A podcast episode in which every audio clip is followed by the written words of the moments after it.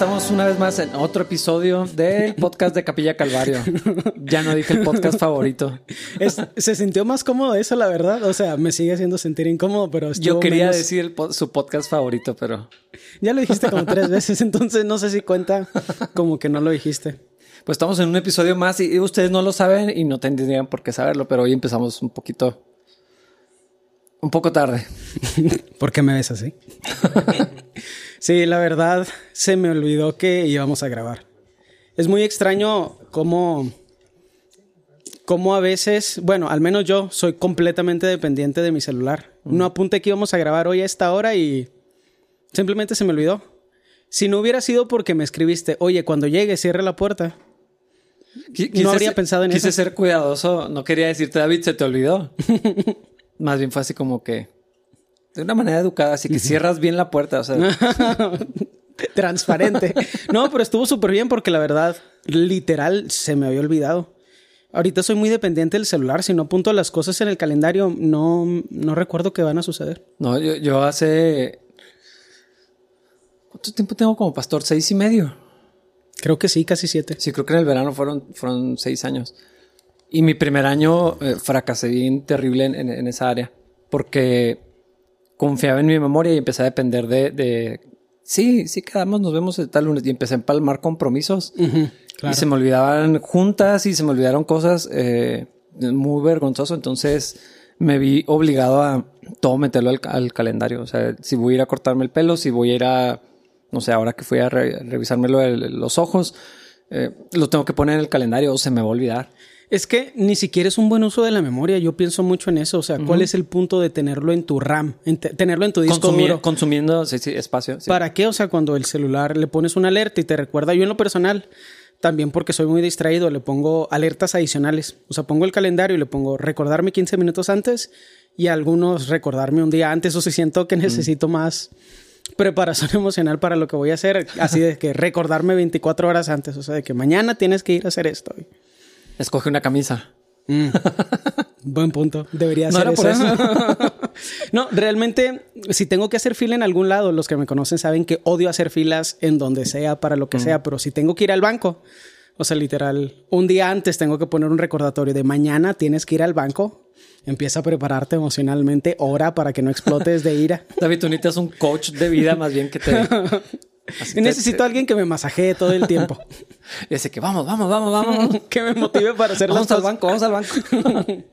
sí se puede. Otra vuelta, otra vuelta. Fórmate otra vez. No, la neta no. Eh, realmente me ha ayudado bastante eso y las notas. Mi esposa tiende a usar post-its y a mí se me hace muy desordenado eso. O sea, pero a ella le sirve mucho el apoyo visual de hacerlos y luego conforme va terminando las cosas, quita los post-its. Yo no, o sea, yo quiero que todo esté, o sea, que visualmente esté muy limpio. Entonces el celular se me hace perfecto. ¿Todo lo tienes en el celular? Todo. O sea, no me acuerdo si tengo una cita para que me corten el cabello. Tú me comentabas algo similar. Literal, en cuanto hago eh, la cita con la persona que me corte el cabello, lo pongo en el calendario, si no, no me voy a acordar. Mm. Todas mis clases, todo lo que hacemos aquí, los servicios, o sea, que tal vez no se me olvidarían, pero hasta los servicios los tengo en el calendario. Servicio de domingo, servicio de sábado. Mm. Nada más para no tener que estar pensando en a qué hora tenía que llegar. Pues, ¿para qué? E-, esta semana empecé unas pláticas prematrimoniales con una pareja y estamos platicando de eso. Ella es doña libretas, ¿no? Así, todo, es, todo es libretas. Él es nada de eso. Mm. Pero cuando estábamos platicando, me di cuenta que yo no tengo un solo método. O sea, mi calendario está en la computadora y está sincronizado con el celular, pero lo pongo en la compu. Casi nunca lo pongo directamente en el teléfono. ¿Y eso? Eh, es un ejercicio visual como lo de los postis de Fernie. y, pero tengo una libreta física donde hago otras cosas. Tengo una aplicación para los pendientes y en vez de ir quitando el post-it, eh, como que lo elimino de que ya hice esas cosas. Y, o sea, como que depende de, para qué. Sí.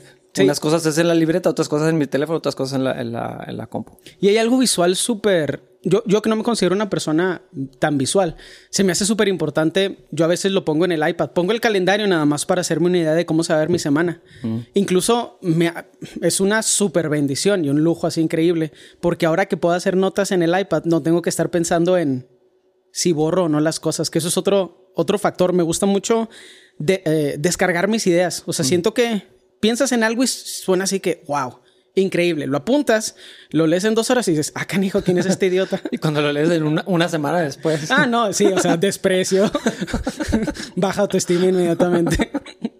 Pero lo chido de eso es que no tengo que pensar en borrar. O sea, porque lo, pues es, lo borras digitalmente y a mí. Yo soy tan limpio con los cuadernos, literal, tan limpio, que, ni siquiera empiezo a usarlos. y tienes un montón. Ese es el detalle. Tengo muchos sin empezar, pero nunca le digo a nadie porque no se los quiero dar. Ese es el problema. O sea, siempre que, digo, no, tengo muchos cuadernos que no empecé, y lo, pues regálame uno y yo. ¿Por qué? ¿Pero por no qué? Era lo que quería decir. O sea, no más estoy hablando de un problema mental que tengo. No, yo, yo sí uso los cuadernos para algunas cosas. Eh, pero, pero es extraño. O sea, como que yo no había sido consciente que depende de qué. Mm. utilizo ese, son medios diferentes. El iPad la utilizo para otras cosas también. Cuando haces notas de la Biblia, ¿qué usas? ¿Físico o digital? ¿O tecleado? Ya ahorita lo hago directamente en, la computadora. Eh, por cuestiones de, tiempo, como que me, me, hice más eficiente así.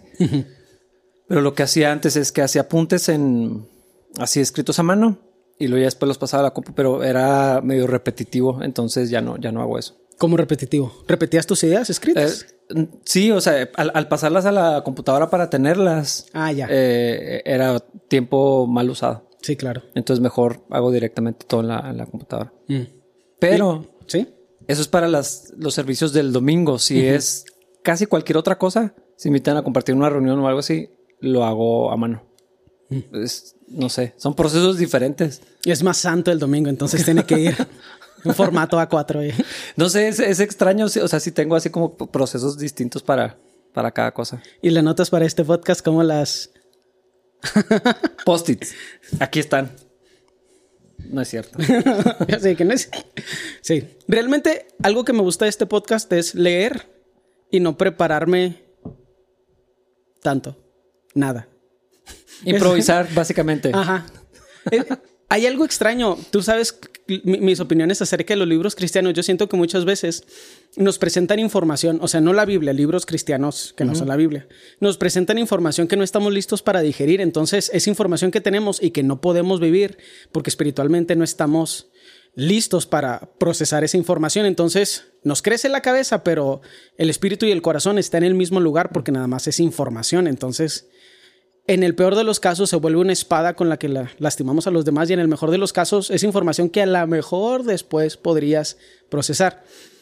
Y hay algo increíble, no puedo decir mágico, pero no sé qué palabra utilizar, o sea, místico, inexplicable de la palabra, donde siempre que la lees recibes lo que necesitas en tu vida. A lo mejor no en ese segundo del día, pero es un libro muy, muy interesante desde esa perspectiva. Entonces, me gusta la idea de volver a pensar en las mismas cosas tres o cuatro veces. Y este podcast me obliga a hacer eso porque, pues, estamos leyendo Judas cada vez que me preparo para lo que vamos a hacer. Lo leo completo, es un, es un capítulo. Ajá. Pero cada vez que lo leo digo, ¿cómo no había visto esto? Y no es, o sea, no es la primera vez que leo Judas. Claro. Pero yo soy diferente y, mi habilidad de procesar la información es diferente y mi necesidad, es diferente, y el poder del espíritu es diferente. Entonces, pues no sé, se me hace interesante todo eso. Se me hace interesante poderlo hacer en este formato. Sí, yo, eh, es que como no es un estudio, también creo que la manera de abordarlo no puede ser la misma. Hay, un problema de, hacer apuntes para todo. Mm. Yo, yo lo veo. Porque luego está la necesidad de usar o de decir todo lo que apuntaste. Claro, claro. Y, y creo que es un ejercicio para los que tenemos oportunidad de enseñar, es un ejercicio de humildad, mm. de tener que guardarte un montón de cosas que descubriste o que leíste o que Dios te habló o lo que sea. Eh, y, decir, esto está muy bueno, pero no lo voy a usar en este momento. Sí. Siempre pienso en eso, ¿eh? El control del tiempo es el control del ego. Sí. Es complicado. ¿Cómo puedo hacer que eso rime? si fueras gringo lo hubieras hecho. Si fuera, no quiero decirlo, pero Tú sabes qué quiero decir. Voy a ignorar eso. Pero bueno, creo que para el formato de lo que estamos haciendo, si viniéramos cargados de notas, lo convertiríamos así en un estudio y dejaría de ser una conversación orgánica. natural. natural es lo que quería decir. Están a punto de ver a alguien vomitar en un podcast en vivo. en vivo. Vas a arruinar nuestro estudio. Otra vez. Lo vas a hacer que se vea feo. Lo voy a volver a pisar la, lámpara. De puro coraje. Espero que no se hayan dado cuenta de lo que pasó la otra vez en video. Creo que es imposible no darse cuenta, ¿no? O sea, literal. ah, canejo, literal dije eso. Los dos estábamos viendo para abajo. Pero bueno, eh, ¿qué estamos hablando? Del uso del tiempo. Sí. ¿Qué te parece si lo usamos correctamente y empezamos a estudiar? Sí. La epístola de Judas. Pero si pudiéramos hacer una recomendación de eso, eh, sí, sí creo que no depender de tu memoria. No nada más no depender, no, usar memoria. O sea, creo que es una disciplina muy saludable. Si eres olvidadizo, si no estás organizado, todavía más, probablemente. Sí, y la, y la verdad es que te conviertes en algo digno de confianza. A mí llegar hoy tarde, media hora tarde, me dio mucha pena, pero me da algo de paz que no es la cultura que se espera de mí. Cuando te citan media, no hay mayor insulto que bueno, sí hay mayores insultos, pero digamos que no hay mayor insulto para que mi punto tenga más sentido. que te citen media hora antes que los demás. Para mí ese es el mayor insulto que existe. Porque implica que no eres digno de confianza. Sí, no es, no es gracia. Es desgracia. ¿Y rimó? Hay que empezar a leer Judas antes de que esto se vuelva más vergonzoso. Hay que editar eso. No lo quería hacer. No. Bueno, en realidad sí lo quería hacer. Pero no lo había haber hecho. Versículo 5. a veces me sorprende las tonterías que digo. Este es el último, ya. Este es el último que van a ver, es el último que va a salir, ya no pasa nada. No, pues no prometo eso. Yo no me puedo comprometer a eso. Mejor vamos a Judas. Versículo 5. Eh, retomando. Aunque ustedes ya saben estas cosas, igual quiero recordarles que Jesús primero rescató de Egipto a la nación de Israel, pero luego destruyó a los que no permanecieron fieles. Y les recuerdo de los ángeles que no se mantuvieron dentro de los límites de autoridad que Dios les puso, sino que abandonaron el lugar al que pertenecían. Dios los ha tenido firmemente encadenados en prisiones de oscuridad en espera del gran día del juicio. Asimismo, no se olviden de Sodoma y Gomorra ni de las ciudades vecinas, las cuales estaban llenas de inmoralidad y de toda clase de perversión sexual. Esas ciudades fueron destruidas con fuego y sirven como advertencia del fuego eterno del juicio de Dios. En esta versión es bastante explícito este pasaje. Sí. Hay mucha complejidad en este pasaje porque los mensajes son complejos y creo que, bueno, me ha tocado escuchar estos pasajes ser utilizados como para hablar de nuestro Dios como un Dios que está lleno de ira. Mm o como un Dios que es vengativo. es un poquito complejo entender la justicia de Dios desde la perspectiva humana. Es una perspectiva un poquito extraña, como paternalista, mm. donde creemos que todos los humanos tenemos el derecho a, a recibir lo mejor en vez de la consecuencia de nuestros actos. Mm. Y creo que cuando leemos estos versículos, algo incorrecto en nuestro corazón puede salir, donde nos parece injusto que nuestro Dios cumple el juicio que promete para los que no son de Él. Sí. Es, es algo interesante, como que es un, paréntesis que quería hacer. O sea, necesitamos reconocer que el juicio de Dios es perfecto, es santo, no está lleno de pecado, de inmoralidad, de... Pero es que es precisamente es que es el problema nuestro enojo es así, entonces se lo atribuimos de la misma manera a Dios. Eh, como un papá que en lugar de disciplinar ya perdió la paciencia y, violenta. y, se desquita o alguna cosa así, ¿no? Sí. Algo con resentimiento, no es un des... No es, eh, Dios no tiene los defectos emocionales que nosotros tenemos, entonces todo esto lo tenemos que ver a la luz de la justicia perfecta del Señor. Sí, y no sé, es que yo no, yo no puedo dejar de pensar cómo es posible que las personas nos creamos más justos que Dios. Pero eh, de eso se trata esa problemática. Yo no haría eso.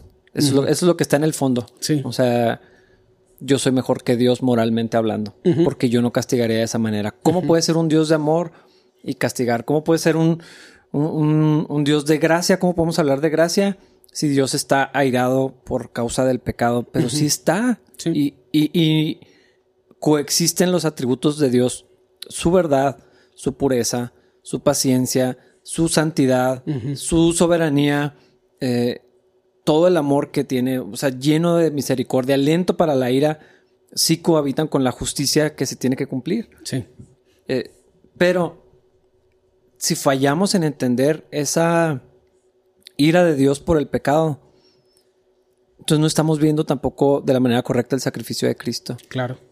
O sea, no entendemos que la ira de Dios por el pecado es justa, es grande, es temible. La palabra de Dios utiliza esa palabra eh, eh, explícitamente.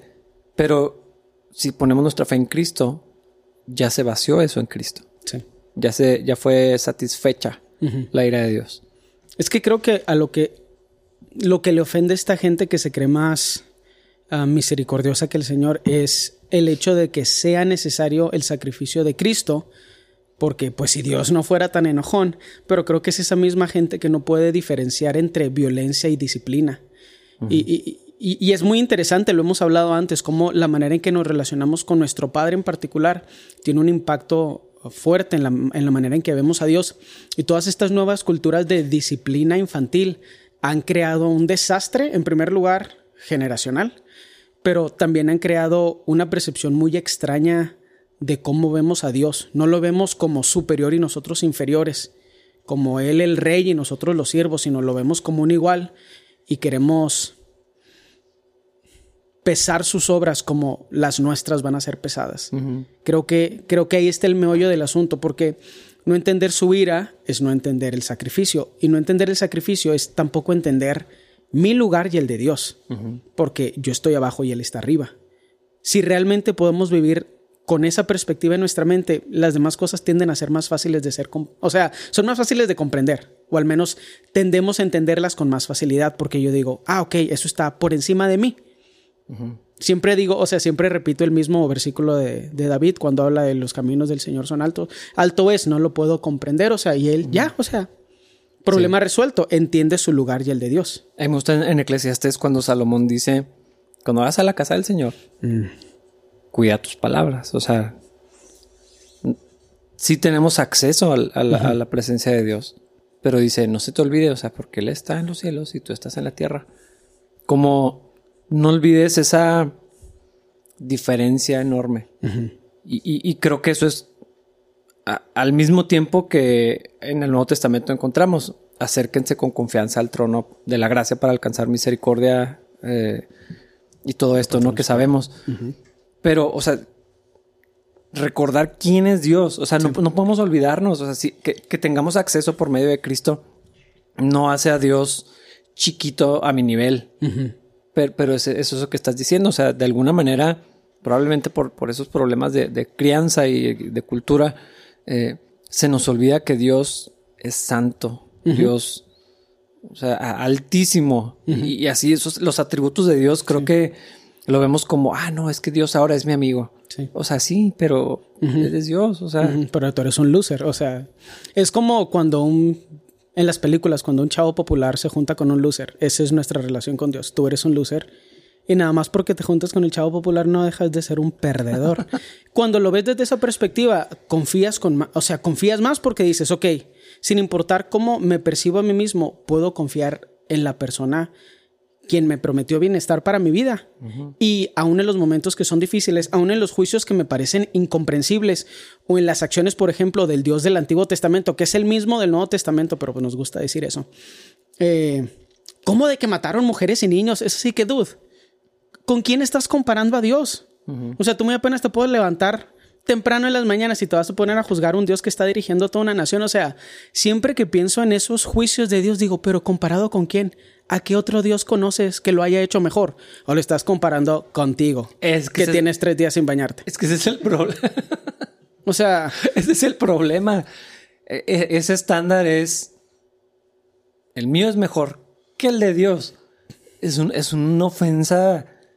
O sea, hazte para atrás que antes de que caiga el rayo. O sea, se, me hace algo bien grave. que, que pensemos que podríamos juzgar mejor que Dios. Sí, que ser, no, es que si ese, o sea, si yo hubiera estado en esa situación, no habrían tenido que matar a las mujeres y a los niños. O algo, es como, o sea, como si nosotros tuviéramos alguna posibilidad de percibir algo que Dios no. O sea, me, me, avergüenza a veces en mí, o sea, notarlo. Así que digo, ay, Señor, ¿por qué? Y, o sea, y lo estoy pensando y ya estoy, o sea, ya estoy sintiendo la vergüenza así de que, ¿quién te crees que eres? Gracias a Dios que todavía me puedo acordar, o sea, pero ha sido un proceso súper humillante que ha tardado así que 32 años de mi vida. Es que eh, también ahí vemos la paciencia de Dios. Yo, yo creo que... Exacto, sí. Hijo, digo, Dios, gracias por ser paciente con nosotros porque es una ilustración, no se van a ofender. Pienso en, en, el Espíritu Santo. Eh, está en nosotros, es Dios mismo, está transformándonos y cuando estamos haciendo esas cosas, o sea, ¿por qué no nos morimos ahí mismo? y si eh, lo contristamos. Sí, pero no nos aniquila. Ajá. Exacto, exacto. es como si, lo imagino como si... Ilustración. Está y está dentro, perdón, está dentro del esquema de posibilidades, porque Ananías y Zafira sí se murieron en el momento, o sea, se puede. Yo, yo creo que para eso existe esa, esa historia registrada, así como que no se les olvide que sí puedo hacer eso porque soy Dios. Pero, o sea, no sé, como que pienso como si el Espíritu Santo nos viera así como que ya. O sea, así como con los brazos cruzados y así esperando a que. Entonces, yo soy cruel, tú eres bueno. Así como eso es lo que me estás tratando de decir. Tú eres más justo, yo soy injusto. y, así como, como esperando a que lo procesemos y lo, ah, sí, verdad, perdón. Y, y, es, o sea, es, es, es difícil verlo. Es difícil hacerle un análogo, pero a veces, o sea, me imagino a un niño muy vocal. O sea, me imagino a Jonás argumentando a su favor algo que es incorrecto, porque pues es un niño que habría de hacer. Y tú como papá entendiendo que, pues bueno, pues es un niño, o sea, pues va a crecer. Así lo veo. O sea, que Dios está bien. Pues también es paciente, así que, pues bueno, vamos a ver. Él sabe qué va a pasar, pero hay algo extraño en esa paciencia. Y creo que a lo mejor una buena forma de conceptualizarlo es que nosotros tenemos algunas cualidades divinas, porque fuimos hechos a, la imagen y semejanza de Dios. Corrupto, bla, bla, bla. Pero Dios no tiene cualidades humanas. Ah, no es al revés o sea, el enojo de Dios no se parece a cuando yo me ofendo con mi esposa por alguna razón gay. O sea, es, muy extraño. O sea, no hay razón para ofenderse. Dios jamás se ofendería. Jesús jamás se ofendería. Aún en la cruz no estaba ofendido. Ajá. Yo así de que mm, este arroz no está tan rico. Mm. sí, me explico. No es cierto, no hago eso, ¿eh? Porque. Si conocen a David y a Fernie, o sea, obviamente no es. Es, claro que es hipotético. Así que David ya estaba malo y lo. Ah. sí, no hay tal cosa que yo crea que sabe mal. Pero, o sea, la neta se me hace un, paréntesis súper importante porque una de las poquitas cosas que se me hace vergonzosas de cómo, bueno, de muchas cosas, pero de las cosas que se me hacen así inaceptables y que me llenan de vergüenza a veces en nuestra relación con Dios es la manera en que percibimos su juicio contra el nuestro mm. y cómo creemos, bueno, pues a mí se, se me habría ocurrido otra forma. No. O sea, no sabes nada, no entiendes nada, no tienes la habilidad ni la responsabilidad de hacer nada y por eso puedes decir eso. Sí. Pero todos los juicios de Dios son perfectos y el objetivo es nuestro bienestar aunque no lo podamos ver.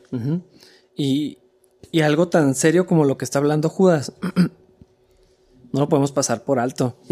Como que la cultura que tenemos, yo creo que en particular ahorita es todavía peor, siempre ha sido así, pero ahora es mm. un poco peor o más obvia, de no poder, y ya habíamos hablado de esto, no poder calificar y decir a alguien, ese es falso maestro o está enseñando algo incorrecto. Eh, como tenemos ahorita todo este ambiente de hay que tolerarnos, hay que amarnos, dónde está la gracia y todas esas cosas, pero Judas está diciendo cosas bien pesadas. O sea, está, porque el, contexto inmediato es, en el versículo 4, ah, la condena, está hablando de los que enseñan y, han infiltrado inmoralidad en la iglesia. Eh, y lo dice, la, condena de tales personas fue escrita hace mucho tiempo porque negaron a Jesucristo, nuestro único dueño y Señor. O sea, es tan serio la falsa enseñanza que, que deberíamos de tomarnos así de serio el juicio. Y yo creo que es lo que está haciendo Judas. No es nomás de, ay, hombre, están equivocados. O sea, es, más grave que eso porque ofende a Jesucristo, porque niega a Jesucristo, y entonces niega la fe. Entonces arrastra a personas a la, a la, condenación. O sea, sí es algo muy grave. Claro. Y de estar hablando de la condena para los falsos maestros, se pasa inmediatamente a los ángeles encadenados, a Sodoma y Gomorra. al pueblo de Israel. O sea, juicios gravísimos. En ese contexto nos debería dar la idea de qué tamaño es la importancia de la buena doctrina contra las falsas enseñanzas. Sí, y, y, esto es bien importante. Nada de esto va en contra de la gracia, no son cosas que son diametralmente opuestas, son cosas que se complementan. Dios no deja de estar lleno de gracia porque también es un Dios que hace juicios justos. Y, y nada más, o sea, eso nada más es contradictorio en la mente así chiquita, patética, humana. Pero en la habilidad divina de procesarlo todo, eso embona perfectamente. Entonces, son, es la naturaleza de Dios completa. Y pues, sorpresa, Él es increíble, indescriptible y no podemos procesar la información que Él puede procesar. Ninguno de sus juicios es injusto y su gracia es infinita, es es, perfecta, es absoluta, dentro de sus parámetros y sus tiempos. donde no se niega a sí mismo y no hay variación en él. Y yo creo que un ejemplo práctico de esto es personas, y, estoy pensando en uno específico, ahorita lo voy a mencionar, que formaban parte de, un movimiento de falsa doctrina cristiana y que han venido en arrepentimiento y ahora sirven a Cristo y ahora enseñan lo correcto. Estoy pensando en Costihin, es sobrino de Benihin.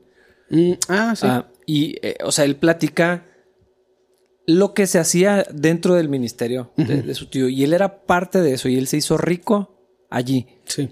Y ahora él no solamente ha expuesto lo que hacía su familia, eh, imagínate, pues también se peleó con todos. Claro. Sino que, o sea, él ahora o sea, él reconoce su, pecado, vino a, Cristo, se arrepintió y ahora enseña lo, correcto. Entonces ahí coexisten estas dos cosas. Esta advertencia, alguien como él se la tomó bien en serio y de, híjole, o sea, ¿qué estábamos haciendo? O sea, ¿por qué estábamos... Sí. Vio la gravedad y se salió de eso por la gracia de Dios. El Señor lo, rescató de ahí.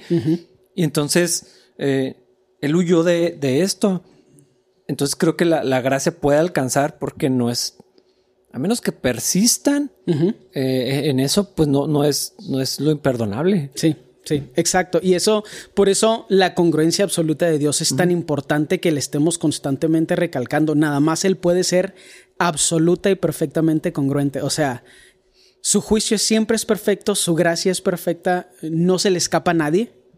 Nadie que quiere la gracia no la alcanza. O sea, es. Pero necesitamos reconocer lo que Él es y lo que nosotros somos. Él arriba y nosotros abajo. Y bajo ese esquema, todo lo demás es mucho más fácil de entender o de aceptar si no lo entendemos.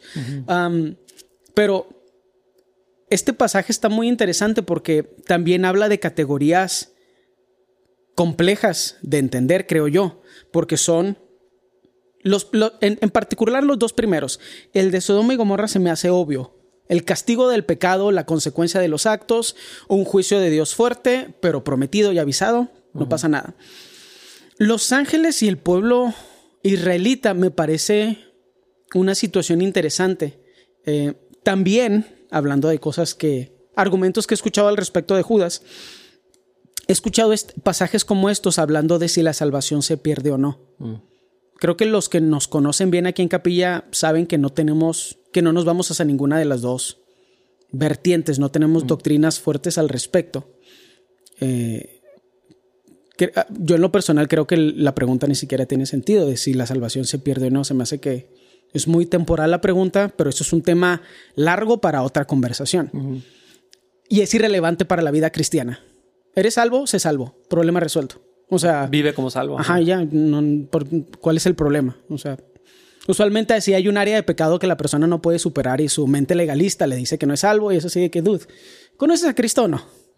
Después de 10 años de estar en la iglesia, ¿conoces a Cristo o no? O sea, la conversación de la, si la salvación se pierde o no, no tiene nada que ver con la salvación y nada más tiene que ver con el testimonio y la vida pecaminosa de alguien. Entonces, en esta conversación, no me parece particularmente importante. Eh, porque es perfecta. O sea, porque es bla, bla, bla. Sin embargo, está interesante estos dos ejemplos. la idea de que gente del pueblo de Israel fue rescatada y luego no, tú no. Y los ángeles, pues, somos poco menor que los ángeles, nosotros. Y lo también no, tú no. O sea, ¿cómo hay, hay, hay una parte extraña de libre albedrío? ¿Albedrío o albedrío? No, albedrío. Que, que, que, está entrelazada en nuestra relación con Dios. Y cómo hay consecuencias negativas a lo que nosotros hacemos. Cómo nuestro pecado, el juicio del Señor, uh, viene sobre nuestro pecado y podemos pagar consecuencias fuertes, a lo mejor no absolutas, pero fuertes de nuestra iniquidad, de nuestra irresponsabilidad, de nuestra desobediencia. De los tres ejemplos, el de los ángeles me parece casi incomprensible, así de que, pues sí, ángeles, bla, bla, bla. Sí, está, Ni de, me los puedo imaginar bien. De hecho, está muy intenso ese pasaje, ¿no? A, a, a, sigue sacando controversias y. Pues se pega mucho al de Génesis. 5 y 6. Sí. Ándale. Cuando Cuatro, los, los, hijos de Dios. Ajá, y eso todo sí, eso, que sí, sí. Uh, ángeles o. Sí, literal. Sacarle la vuelta a ese tema. Yo no, no tengo idea, no quiero saber. Yo, yo tengo una, una, inclinación, pero creo que no, no puede ser absoluta. Sigue, sigue, en debate eso, ¿no? Pero... Exacto, sí. Y a mí en lo personal, yo prefiero sacarle la vuelta a esos temas porque sí de que pues prefiero vivir en paz y el fruto del Espíritu Santo con mi familia, mi esposa, mi comunidad, que saber si los ángeles tuvieron relaciones sexuales con mujeres, mujeres humanas. Así que, ah, eso no es tan importante por el momento. Cuando sea más como la imagen de Cristo, ahí sí ya me empiezo a preguntar esas cosas. Pero el primer ejemplo, el del pueblo de Israel, se me hace un ejemplo bien interesante. La idea de que el pueblo fue rescatado, y, y, y lo quiero leer otra vez ahí el 5, dice, ustedes ya saben estas cosas, pues les está hablando a judíos. Prim eh, igual quiero recordarles que Jesús primero rescató a Egipto a la nación de, de, Egipto a la nación de Israel, pero destruyó a los que no permanecieron fue, fieles. Um, pues considerándolo históricamente destruir, pues no les mandó un rayo. Uh -huh. A menos de que estemos considerando destruir cuando se abrió la tierra. Sí, pues hubo algunos eventos. Sí, o sea, donde gente sí, literal sí. se. Pero también muchos de ellos nada más no pudieron entrar a la tierra prometida. O sea, la idea de ser rescatado y vivir una vida sin todos los beneficios que podrías vivir me parece así como digno de conmiseración. Mm. Así que, dude, eres libre y pudiendo vivir en libertad, vives en esclavitud. Qué zarro por ti, dude. O sea, no tiene nada que ver con Dios, no tiene nada que ver con el sacrificio de, de, de Cristo en la cruz. O sea, tiene que ver contigo y con la vida que decides vivir. O sea, se me hace tan triste esa situación. Pues es, es lo que enseña los, lo, lo, que acabamos de, de pasar en, en, Romanos, ¿no? De ya somos libres, pero luego vamos otra vez a, uh -huh. a, a esclavitud en Gálatas. Es un uh -huh. poco más obvio, yo creo, cuando sí. habla de eso, ¿no? Sí, sí, sí. Así que, de verdad, o sea, están en la gracia, empiezan por la gracia, son libres y luego voluntariamente se vuelven a meter al... A la esclavitud es que, pues bueno, uh -huh. se me hace, o sea, ni siquiera puedo decir que se me hace mal, o sea, entiendo que el Señor obra de formas que son incomprensibles para mí, pero cuando veo ese potencial de libertad y que la gente vive en esclavitud, digo, o sea, como que... Mm. Siento que es como ver a alguien que mide 2 metros 30 y es súper atlético y que no juega en la NBA. Es así que, dude, ¿por qué existes? ¿Te sobran 50 centímetros? ¿Qué estás haciendo con tu vida? Ajá. O sea, no sé. Se me hace tan triste que no vivamos la plenitud de la libertad que tenemos en Cristo. Uh -huh. Y, o sea, y literal, inserten en este paréntesis toda la gente empezando a hablar de, pero hay que recordar también que, yo sé que, suicídense todos. No se te olvide que, híjole, es que creo, creo que el punto que está haciendo Judas es recordarnos, Dios sí es justo. Uh -huh. Y eso no significa todos vamos a estar bien. O sea, el universalismo es inaceptable a la luz de pasajes como este. Ajá. Eh, uh, que ese es otro tema. Sí. Eh, hay argumentos interesantes y, y lo, lo, platicaba hace poquito eh, con unos amigos de, de, de, eso, ¿no? De el, el punto de, de, dónde surge el universalismo. Pero uh -huh. aquí es claro, o sea, Dios va a traer un juicio y en particular a los falsos maestros. Híjole, a mí, a mí esos pasajes me, como no sé cómo ilustrarlo. pero me, o sea, me sacuden. Sí. Así de que, hijo, yo- o sea, tengo la oportunidad de enseñar continuamente. Te- O sea, yo no quiero ser uno de estos porque la advertencia es súper seria. Sí. Si, si incluimos en este pasaje, si lo ponemos en paralelo con lo que habla en Ezequiel, para los, Sí. los pastores que se apacientan a sí mismos, que, que abusan de las ovejas, eh, lo que dice Pedro en, en 1 Pedro eh, capítulo 5, o sea, to- todos estos pasajes tan serios, tan fuertes de, eh, del lugar de, de- de poder enseñar y luego negar a Cristo y, y enseñar cosas incorrectas. Y, y aquí está diciendo, hay un juicio muy duro, pero también eh, los que van tras ellos. O sea, los, Pues es que eso es el ejemplo de Israel es ese ejemplo. El ejemplo de Los Ángeles es ese ejemplo. Porque el ejemplo de Sodoma y Gomorra es gente que vive en pecado. Pero los otros dos ejemplos son ejemplos de gente que forman parte de la voluntad de Dios y que ni siquiera sé qué palabra utilizar. Voluntariamente, por libre decisión, deciden salirse de la voluntad de Dios y reciben la consecuencia de sus actos pecaminosos y el juicio de Dios. sí, Es... A veces estos temas son complejos porque la gente que quiere que hablemos de gracia quiere una verdad incompleta. Toda la palabra de Dios es la voluntad de Dios para nuestras vidas. Y cuando hablamos de gracia, cuando hablamos de gracia, tenemos que hablar de gracia y en mi opinión, sin balancearlo con la ley o la moralidad. Y cuando hablamos del juicio, tenemos que hablar del juicio. Es real, es perfecto. Nadie que conoces, nadie que te puedas imaginar podría juzgarlo mejor. O sea, el juicio de Dios es perfecto. Necesitamos asegurarnos que estamos dentro de los lineamientos del Señor. Y Él habla a nuestro espíritu, nos dice cómo vivir a través de su palabra, a través de la comunicación con Él, a, tra- eh, a través de la oración. O sea, no hay excusa. El mismo Pablo lo dice cuando habla de todas las cosas que están a nuestro alrededor, que nos hablan de la naturaleza de Dios. No hay razón para decir que el Señor no nos da su voluntad, que no sabemos lo que el Señor quiere es que no sé. de forma general Ajá, ajá. para nuestras vidas. A lo mejor no sabemos qué es lo que Dios, lo que Dios quiere para nosotros en 10 años, pero sabemos cómo, cómo Él quiere que vivamos, pero Sí. no sé. Sí, este pasaje en particular se me hace un poquito. Se, eh, se me hace importante y se me hace que es un poquito alarmante para muchos cristianos. Creo que a veces le queremos sacar la vuelta al juicio, pero es una parte de la naturaleza de Dios Sí. y no cancela su amor ni su gracia. No, no contradice el carácter de Dios. Voy a seguir leyendo en el versículo 8. De la misma manera, o sea, en el contexto de los, de los tres juicios que acabamos de Ajá. leer, de la misma manera, estos individuos que pretenden tener autoridad por lo que reciben en sueños, llevan una vida inmoral, desafían a la autoridad y se burlan de los seres sobrenaturales. Pero ni siquiera Miguel, uno de los ángeles más poderosos, se atrevió a acusar al diablo de blasfemia, sino que simplemente le dijo que el Señor te reprenda. Esto ocurrió cuando Miguel disputaba con el diablo acerca del cuerpo de Moisés. Pero esa gente se burla de cosas que no entiende. Como animales irracionales, hacen todo lo que les dictan sus instintos y de esa manera provocan su propia destrucción. Para los que les ofende que yo le diga a la gente animales, soy como Judas. Es bíblico. Animales tontos. No sé, ni siquiera es así como que un delfín, eso sí de que... O un perrito. o sea, animales irracionales. Es que está, está fuertísimo esto. Y no sé, creo, que es un pasaje muy misterioso también. Sí. Porque, por- por- ¿para qué teníamos que saber que Miguel y Satanás se pelearon Sí. por el cuerpo de Moisés?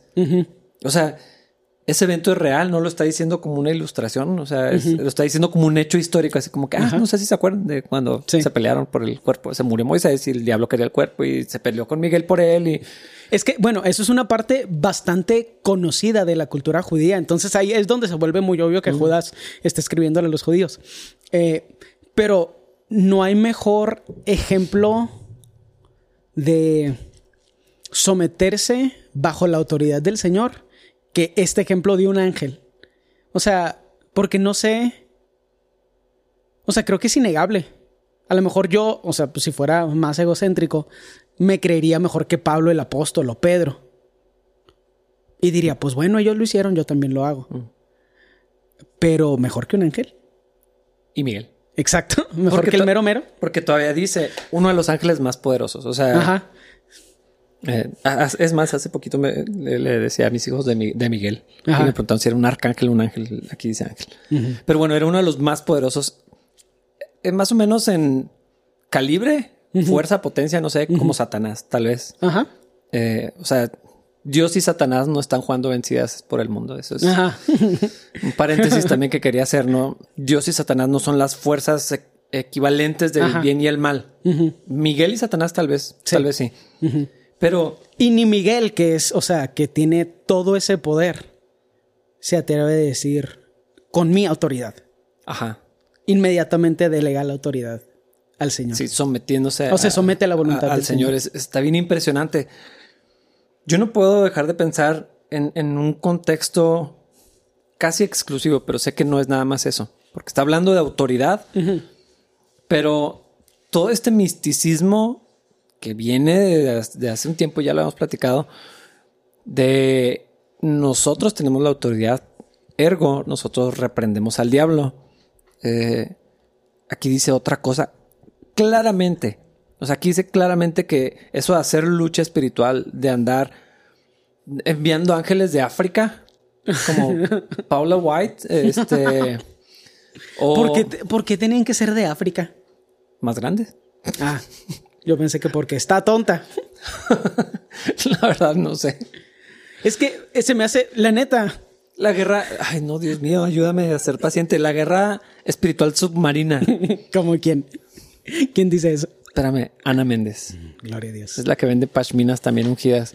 Eh, ay, Dios. Es que está muy chido. Es que me, me hierve así, de verdad, siento algo así que me arde en el estómago con esas cosas. Eh, pero bueno, eso a, lo mejor ese es en el nivel más absurdo, más gran, más alto. Pero es súper común, o sea, cuando leí, lo leí ahorita súper rápido cuando venía en el Uber. Y como venía distraído, porque pues venía tarde, cuando lo volví a leer, en mi mente se apareció así como que la imagen y la pregunta, ¿a qué hijo? ¿Judas vio videos de YouTube de pastores neopentecostales sudamericanos o qué está pasando aquí? Y gente así, pastores mexicanos pentecostales, pero así es que no sé cómo describirlos. ¿Cuál es el factor en común? Pantalones anchos es el. No, no es cierto, no sé cuál es el pan. O sea, porque Trajes grandes. sí. trajes gra- por- pasa muchísimo en África, pasa muchísimo en Sudamérica, pasa mucho en México también. O sea, Sí, nos sí, debería avergonzar. También pasa un chorro en Estados Unidos. O sea, si ves a una gringa blanca sin, sin zapatos, se va a descomponer el asunto. No, no es cierto. Sí, está en el escenario. No siempre es así, pero realmente es un abuso de lo místico. Y, o sea, en primer lugar, me molesta porque el centro de nuestra adoración es Cristo. Entonces, detente inmediatamente de ¿Cuántas, hacer el ridículo. ¿Cuántas oraciones están dirigidas al diablo? Y mira, si fuéramos lógicos, a- a- poniendo en pausa este, este argumento antes de llegar a ese, si fuéramos lógicos y yo tengo la autoridad para atar al diablo porque siempre se desamarra. Nice. Es que no le estás atando con doble cuadro. Entonces, es- necesitas hacer un nudo cuadrado y luego de trailero en las orillas. Alguien que sea este marino que me pueda enseñar a hacer nudos verdaderos. O sea, si, si nada más usáramos la lógica, eh, o sea, y en las reuniones de oración, gente está atando demonios y echando fuera demonios territoriales y todo esto. Por eso somos pobres, pastor, porque no hacemos así campañas evangelísticas. Uy, me estoy acordando una oración, una oración que tú me enseñaste. diría, Entrenamientos. El que des- bueno, no, Sí, mejor sí, no. sí. Entrenamientos espirituales para hacer amarres Escuelas proféticas. demoníacos o algo así. donde, pero, pero la atención está centrada en menospreciar nuestro lugar, en menospreciar la autoridad de Cristo. Sí. Eh, eh, de- eh, y, y eso se extiende a, a la autoridad en general. Pero aquí dice, Miguel no se atrevió. O sea, voy a decirlo así en términos de calle, ¿no? O sea, Miguel y Satanás se podían dar un tiro perfecto y yo creo que iba a ganar Miguel. Ajá. O sea, si, si no estuvieran así por sí mismos y no lo hizo. Sí. O sea, el Señor te reprenda. Y lo que hacemos es ponte a atar al diablo, ponte a reprender, échalo fuera. No, o sea, creo que sí, en parte, y, aquí quiero hacer este espacio no con la iglesia, no. Eh, en parte es ignorancia. Si eso es lo que me enseñan, pues qué otra cosa voy a hacer, no? Eh, eso es una cultura muy grande.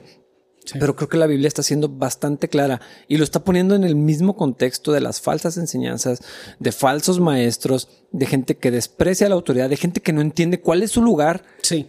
delante de Dios, en la iglesia, con la gente. En la eh, jerarquía espiritual. Sí. Porque dice, se burlan de los seres sobrenaturales, o sea, no solamente de lo demoníaco, de todo te estás burlando. Y luego dice en el 19, en el 10, perdón, es, pero esa gente se burla de cosas que no entiende. Y luego, pues, el ataque. Como animales irracionales. Hacen todo lo que les dictan sus instintos y de esta manera provocan su propia destrucción. Hay algo interesante ahí de cómo relaciona este abuso de las cosas espirituales con la inmoralidad. Sí. y creo que como el contexto de lo que está hablando es de falsos maestros.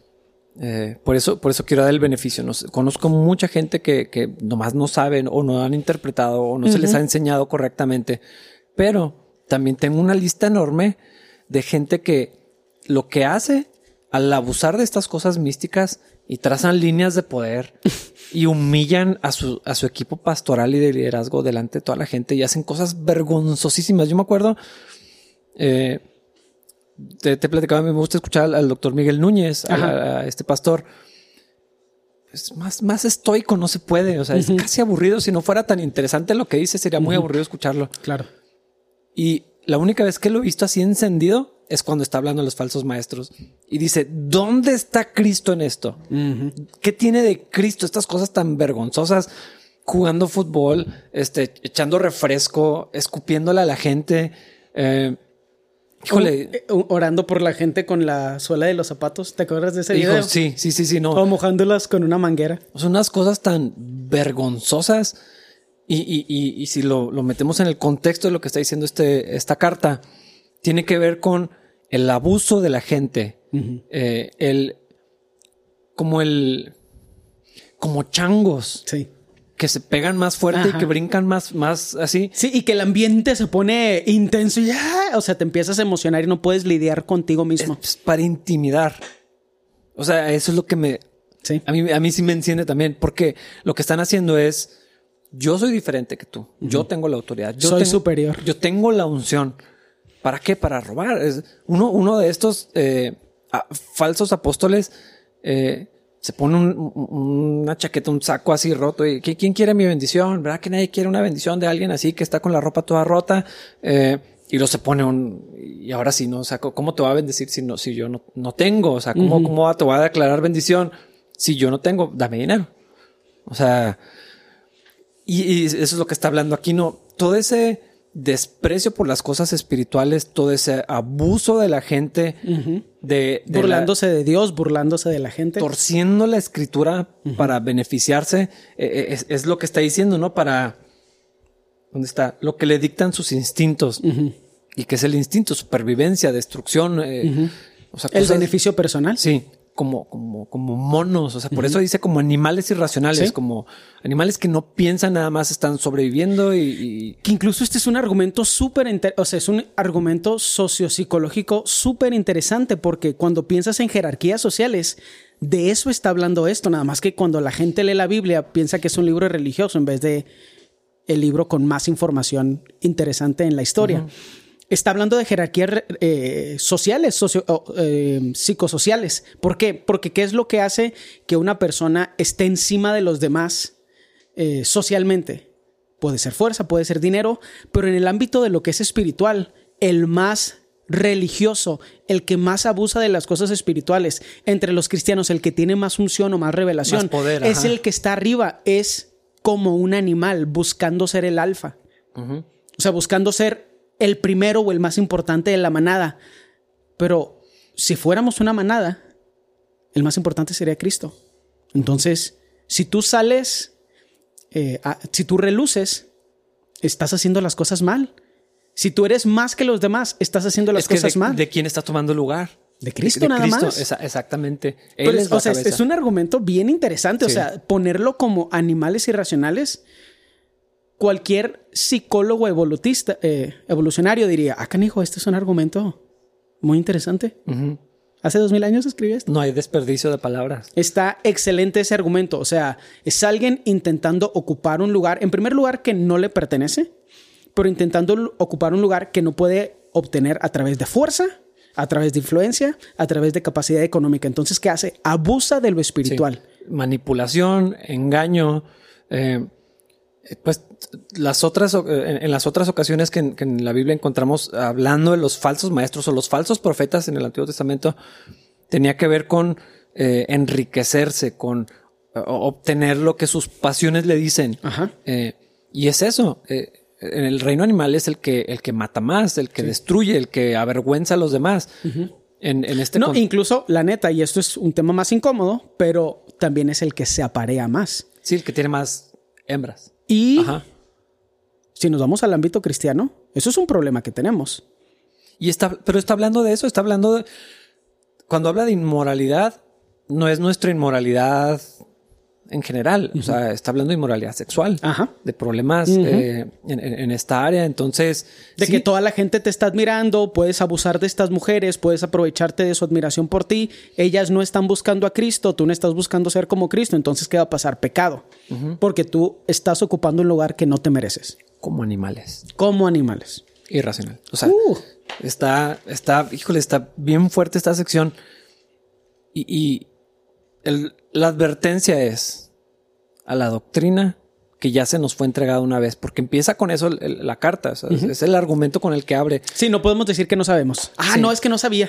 La fe ya se nos fue entregada. Ya, o sea, ya se nos, se nos, se nos dio eso que recibimos en la enseñanza, en el discipulado, que, que- que estamos creciendo en esto todos los fines de semana, ¿no? Y continuamente durante la, la semana en, en nuestra vida personal y en la vida de cuerpo. Eh, pero ya se nos dio una fe. Habla de contender ardientemente. ¿Por qué? Porque hay gente que enseña otras cosas, porque hay gente que abusa, porque hay gente infiltrada en la iglesia que está eh, abusando descaradamente de las ovejas. Obrando para sí mismos. Sí. Y, y lo hablamos la, la- la- la- la semana pasada. Eh, No está hablando de contender con ateos o irse a hacer de todos a los familiares que creen algo diferente. Está hablando de defender la fe que tenemos en Cristo de otros que dicen tener la misma fe. No estoy diciendo que no le hablamos con la verdad a los que no creen en Cristo, pero el modelo de Cristo es bien diferente.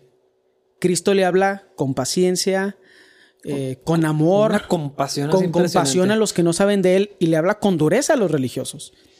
Ese debe ser nuestro modelo también. Obviamente la dureza no es de a fuerzas, o sea, siempre la compasión y el amor deben de ser la motivación, el, el- el fuego del caldero.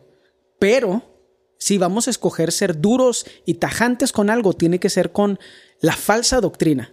Pero, pero mira cómo lo hacemos al revés los cristianos. Somos durísimos y organizamos marchas con lo que consideramos más pecaminoso, que no tienen a Cristo, que están afuera. Y con... Legislando sus vidas sin Cristo, como si eso fuera a ser algo Exactamente. diferente. Eso es lo que hacían los fariseos literal. Pero con los líderes abusones, eh, Ladrones. que, que roban a las ovejas, que enseñan cosas incorrectas, que permiten abiertamente que filosofías que no son bíblicas se metan a la iglesia y ellos las importan. Eh, Por somos, beneficio personal nada más. eh, somos muy compasivos. Pues no ha habido ninguna marcha contra falsos maestros en, el- en la historia del mundo cristiano. Es opuesto a lo que hizo Jesús. Es- eh, extendemos más gracia a los que se, no- se nos debería demandar más. Y me, me tengo que incluir aquí. Sí, claro. Eh, el estándar es más alto. La Biblia enseña la, la exposición pública de alguien que comete eh, pecado, que alguien que está fallando, es parte, es, es, va- es inherente a la posición. Sí. Pero lo tapamos, lo protegemos, lo defendemos y luego somos durísimos con los, con los pecadores, por así llamarlo, ¿no? Este, Con los que no conocen de Dios. sí, o sea, Con los que hemos dado mal testimonio y los que no saben que Dios es amor porque parece que los odiamos. es, es a la inversa. Y, y el, el puro juicio que Dios menciona O sea, lo vemos en Cristo y es coherente con lo que estamos leyendo. Eh, el juicio de Dios hacia los falsos maestros es similar a lo de Sodoma y Gomorra, al, juicio de Israel, los que se apartaron y, dejaron de ser fieles, y a los ángeles que pecaron y que están encadenados. Sí. O sea, de ese tamaño es el enojo de Dios contra los que hacen que se desvíen los más pequeños y, hacen tropezar a las, a las ovejas eh, bebés. y, vemos esta otra imagen que, el Señor mismo, el Señor Jesús habla. Sería mejor que te echaras una piedra y te metas al, mar, que hagas tropezar a uno de estos chiquitos. Eh, y lo hacemos al revés. Sí, sí, es, es la naturaleza humana es la inteligencia humana, animal, carnal, diabólica. Y, eso es lo importante, necesitamos, o sea, todas estas cosas, todas estas confrontaciones, todas estas observaciones necesitan ser hechos con la guianza del Espíritu Santo para que puedan ser productivas para el cuerpo de Cristo. Porque al mismo tiempo no, eso no significa que nos vamos a ir a pelear con pastores que sabemos que están enseñando doctrinas incorrectas. O que vamos a estar todos los fines de semana exponiendo gente. Exactamente a menos de que se fuera la voluntad de Dios para lo que nosotros vamos a hacer. No es algo que vamos a hacer, a menos de que sea lo que Dios quiere que hagamos. Pero en nuestra comunidad, eso se va a mantener inaceptable y dentro de nuestras habilidades, queremos mantener ese tipo de abuso lo más lejos posible. Sí. Y desafortunadamente pues el primero que tienes que cuidarte eres tú, a ti mismo, tu corazón, mantenerte eh, eh, en, comunión con el Señor y para eso tienes alrededor de ti un grupo de personas que constantemente está, muy cristianamente dicho, hablando a tu vida y confrontándote y cosas así. Porque es bien interesante, o sea, creo que tenemos que hacer el paréntesis de lo que mucha gente cree de capilla cuando hablamos con tanta dureza de esto. Nosotros creemos en los milagros. Yo cuando oro porque quiero que algo suceda, yo no oro el Padre Nuestro. Hágase, su hágase tu voluntad en el cielo como en la tierra. Esa es mi oración de las mañanas. Pero cuando quiero que alguien sane, cuando quiero que el Señor provea para algo milagrosamente, yo le pido al Señor eso. Pues pedimos eso, ajá. Nada más, así de que Señor, me gustaría esto. Y ya. Y ahí lo dejas, sí. No, no, no, no, no le pongo así de que, pero bueno, sí. Yo en lo personal no soy así, no tengo esa personalidad de agregarle etiquetas a mi fe. O sea, Señor, por favor haz esto. No me lo merezco, dámelo en tu misericordia. Y yo sé que Él va a hacer su voluntad y que su voluntad es buena, agradable y perfecta. Y si no sucede lo que a mí me gustaría que hubiera sucedido, vuelvo a pedir con fe otra cosa o la misma o... ¿Sí me explico? O sea, sí, sí, sí. no, los milagros son reales y cuando oramos por milagros no oramos el Padre Nuestro. o sea, Elías no oró por, o sea, no oró con el Padre Nuestro. Eh, cuando pidió, que dejara la lluvia. Sí, sí, o, sea, que dejara lluvia. Es así. Es, mi voluntad sometida a la voluntad de Dios es. Creo que es muy obvio y a lo mejor es otra conversación, pero todo lo que estamos diciendo no quiere decir que no creemos en el, en el movimiento espiritual. Ah, en el mover del Espíritu Santo. En, Para nada. En, en el ejercicio de los dones. Eh, sí, sí. O sea, no estamos llamando falsos maestros a los que hacen cosas diferentes a nosotros. Eso es Ahora, sí tenemos una perspectiva bien diferente a la mayoría de las iglesias, porque yo diría que en primer lugar, para nosotros el mover del Espíritu Santo durante servicio es lo menos importante. O sea, de que la alabanza se sienta bonita y que la gente pueda llorar a gusto. A mí eso me interesa así de que 2%. Es que si fuera, si fuera así, eh, yo gritaría los, los, fines de semana, o sea, cuando estoy enseñando. Pero no, no, no, no es eso. ¿Dónde necesitamos que esté el Espíritu Santo? de domingo después del servicio a domingo de la siguiente semana antes del servicio. Porque se trata que el Espíritu Santo viva en nosotros, no que viva en el templo. Ahí no te hace ningún bien a ti. No que se ponga bueno el servicio. Sí, no, eso es lo menos importante. Ahora, queremos que se ponga bueno el servicio. Ah, claro. Queremos alabar al Señor, pero en la jerarquía de lo que es importante es lo menos importante. Porque si de lunes a domingo en la mañana antes del servicio el Señor se está moviendo en tu vida, se va a mover de una forma increíble, literal, indescriptible en el servicio. Pero sí, y, eso es un mensaje para los que están en el grupo de alabanza. Si te esperas al domingo durante la primera canción para empezar a agarrar vuelo espiritual, eres malo en lo que haces. Y deberías de decirme para que te baje. ¿Sí me explico? Sí, sí, sí. Ahora, no me digas, no te quiero bajar. Pero ese es el problema que tenemos los cristianos. Y pongo el ejemplo de los de la alabanza porque yo he vivido ese ejemplo. Así de que, bueno, voy a utilizar la primera canción para meterme bien con Dios. De que, dude, lo necesitabas ayer. Lo necesitabas el viernes, también el miércoles. Cuando estabas ensayando. ¿Por qué cuando- te estás sí, sí. esperando ahorita? Así de que en el peor momento donde tienes que dirigir a la congregación en alabanza para ver si el Señor y tú puedes. Sí, sí, sí. Necesitamos del Señor todo el tiempo. Nada de eso tiene que ver con el tema de los falsos maestros. No, no. Estos son abusos y todos podemos reconocer Sí. los abusos. Y, y no, no es una crítica otra vez. Lo, lo que yo sí lo quiero aclarar, está, está muy chido que lo, que lo sacaras. No es una crítica a los que no son Calvary. Ajá. No es una crítica a, a los que aplauden o a los que a- les a los pentecostales. No. Para nada, para nada, para nada. Eh, y tampoco está a favor de, de la sobriedad, ni mucho No. menos. No, no, no. Falsos maestros hay en todas las denominaciones, eh, en, en- en- en todos los movimientos. Y, y sería muy necio que no consideráramos que podríamos caer ahí exactamente también. Sí, creo que esa es la razón por la que hablamos de esto con tanta pasión. No solo le estamos hablando a toda esa gente abusiva que desprecio. Me estoy hablando a mí mismo. Y te estoy hablando a ti. Y tú estás haciendo lo mismo. Sí. Porque si puede crecer en el corazón de ellos, también puede crecer en el nuestro. No creemos que somos mejores personas. Y que, o sea, qué asco y qué miedo. Y Sí. qué triste que el corazón humano sea tan débil. Y por eso necesitamos estar aferrados a la voluntad de Dios. Porque el, el- el precipicio está profundo y podríamos pronto estar orando así milagrosamente por un carro de oro o un jet. Por favor, no.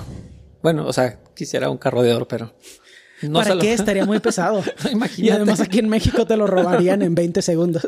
Imagínate después del servicio ya no estaría aquí. Si la otra vez salí y estaba ponchado, imagínate lo que le harían a mi carro de oro. No quiero un carro de oro. Quiero otras cosas que no voy a decir en este podcast. Como guitarras. Yo- bueno, tal vez sí las quisiera, pero las colgaría en mi oficina. Aquí Yo me las robaría. Pues se terminó nuestro tiempo en este episodio apasionado de, del podcast de Capilla Calvario, su podcast favorito. Ay, no.